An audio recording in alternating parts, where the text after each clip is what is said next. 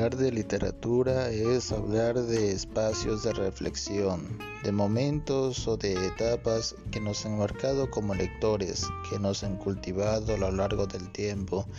También es ese espacio en el que podemos reconocernos a través del tiempo, de la experiencia vivida en un momento determinado, en una página cualquiera, y poderla releer al cabo de los años con otras experiencias rodeado de otras personas y en otros lugares. Esa reflexión es la que trato de transmitir a través de este canal y espero poder enriquecer de alguna forma esas lecturas que a veces nos despiertan o nos hacen amanecer por completo.